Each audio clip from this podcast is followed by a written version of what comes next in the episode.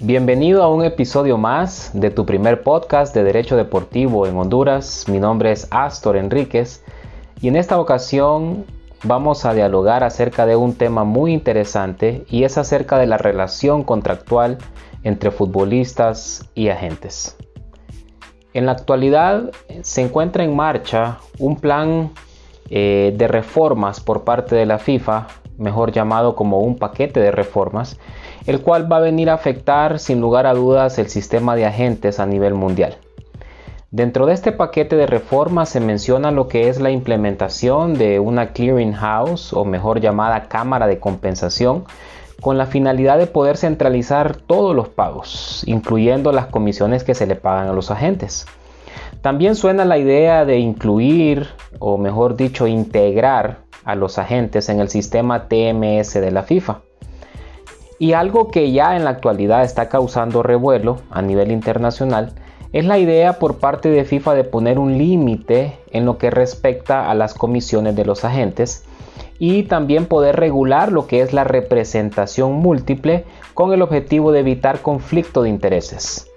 Ya que si bien recordamos en la actualidad, un agente tranquilamente puede representar a todas las partes involucradas en una transferencia, es decir, al club vendedor, al futbolista y al club comprador.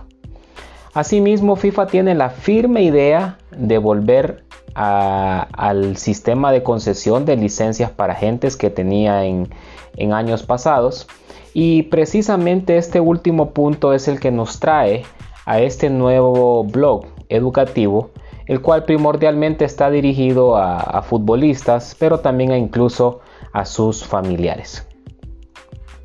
Antes de abril del 2015, Convertirse en un agente de fútbol conllevaba pasar por un complicado examen y también conllevaba disponer de un seguro de responsabilidad civil profesional para poder obtener dicha licencia.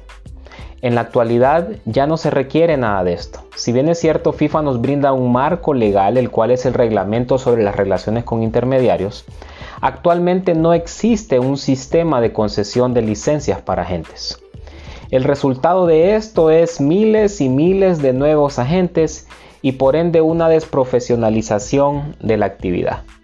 Es por ello que se vuelve de suma importancia la elección que el futbolista haga para escoger a su agente o su intermediario. Un contrato de representación entre un futbolista y un agente obviamente puede estar integrado por muchos tópicos o por muchas cláusulas. Pero el día de hoy nos vamos a enfocar en cuatro cláusulas que consideramos muy importantes, muy relevantes, ya que son de continuas disputas y conflictos legales en esta relación de futbolista y agente. La primera cláusula es que el objeto del contrato debe estar claramente definido. Aunque parezca lógico que el objeto del contrato entre un futbolista y un agente obviamente es el servicio de representación prestado hacia el futbolista con la finalidad de que este último obtenga un nuevo o un mejor contrato deportivo ante un club de fútbol, es muy necesario detallar qué tipo de servicios y facultades tendrá el agente en su función de representar al futbolista. Por lo general, en estos contratos de representación se establece un apartado especial detallando las obligaciones y las facultades de cada una de las partes. Pero, y mucho ojo con esto, en algunos casos el futbolista sin saberlo autoriza a la gente para que éste lo represente de manera exclusiva pero en aspectos comerciales, obviamente relacionados a su imagen y siempre a cambio de una comisión. Es por ello que el futbolista debe de asegurarse y estar totalmente claro y entendido acerca del tipo de servicios que la gente le estará prestando, así como de las obligaciones y facultades que le concede. Cláusula número 2. Duración del contrato de representación. La duración máxima de los contratos de representación entre futbolistas y agentes va a depender de lo que indique al respecto el reglamento de intermediarios de la federación en la cual está registrado oficialmente el intermediario. Por mencionar un par de ejemplos, Las federaciones de Inglaterra y España establecen en su regulación sobre intermediarios un periodo de dos años como el máximo para un contrato de representación. Cabe destacar que este periodo máximo de dos años es el que generalmente se utiliza en los contratos de representación como periodo máximo de duración. Esto eh, en virtud, eh, ya que eh, según mencionado todo lo anterior, siempre va a quedar la brecha abierta para que un futbolista pueda desvincularse de un contrato de representación que ha excedido en su duración al máximo establecido por la federación en la cual está oficialmente inscrito el agente o intermediario. Cláusula número 3. Remuneración o comisión del agente. El reglamento FIFA sobre las relaciones con intermediarios establece en el apartado 1 del artículo 7 lo siguiente. La remuneración del intermediario contratado para actuar en nombre del jugador se calculará sobre el ingreso bruto base del jugador correspondiente al periodo de vigencia del contrato. Asimismo, en el apartado 3 del mismo artículo 7 en mención, se establece a modo de recomendación, muy atentos con esto, se establece a modo de recomendación para jugadores y clubes que la remuneración total por transacción adeudada al intermediario contratado, en este caso para actuar en nombre del jugador o en nombre del club, no deberá superar el 3% del ingreso bruto base del jugador en relación al periodo de vigencia de su contrato o de la posible suma de transferencia pagada en relación con el traspaso correspondiente del jugador. Esto último cuando se actúa en representación de un club en la negociación de un acuerdo de traspaso. El anterior porcentaje eh, del 3% es nada más una recomendación por parte de FIFA, ya que también eh, se debe tomar en cuenta lo que indica cada legislación nacional en cuanto a este tipo de contratos. En lo personal, según mi experiencia en el asesoramiento de contratos de representación, el rango de la comisión de un agente varía entre un 5 y un 10% de los ingresos brutos anuales del jugador en concepto de salario. En cambio, la comisión de un agente por contratos comerciales eh, relacionados, según lo que hablábamos, a la imagen del jugador, aumenta un poco al 15 o el 20% del valor del contrato comercial eh, suscrito. Mientras el agente busque primeramente el beneficio del futbolista y actúe de buena fe, sumado a esto una muy buena relación con el futbolista, existe muy poca probabilidad de que el tema de la remuneración o comisión del agente sea objeto de conflicto o de una disputa legal. La buena credibilidad del agente se hace notar de manera especial en un tópico muy importante, en la relación que mantiene con el futbolista. Y ya casi cerrando, en cuanto a la cláusula número 4, nos vamos a referir a algunas cláusulas especiales eh, varias, para incluir unas cuantas más. Cada una de las cláusulas en los diversos contratos debe ser objeto de una diligente revisión y así también de, de un diligente análisis para poder prever su impacto en el futuro.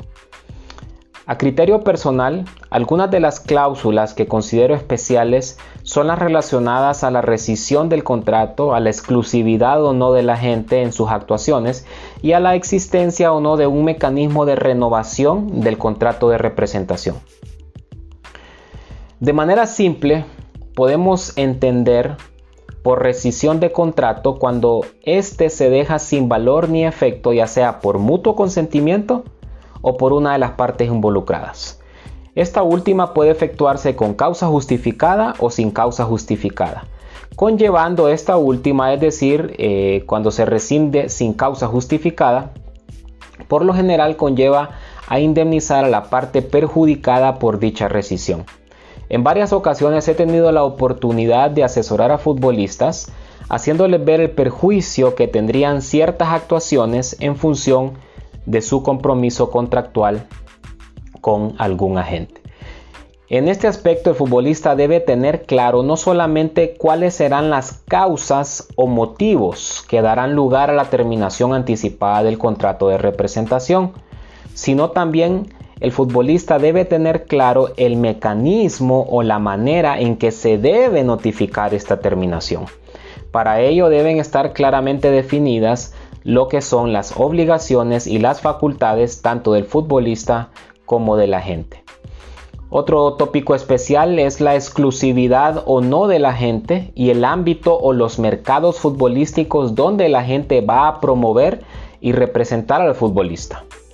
Eh, esto es muy trascendental y debe quedar obviamente muy bien detallado en el contrato de representación. En la actualidad, producto de la gran cantidad de agentes dentro del ecosistema del fútbol, estos tópicos han sido y continúan siendo la raíz de muchas disputas y conflictos legales entre futbolistas y agentes.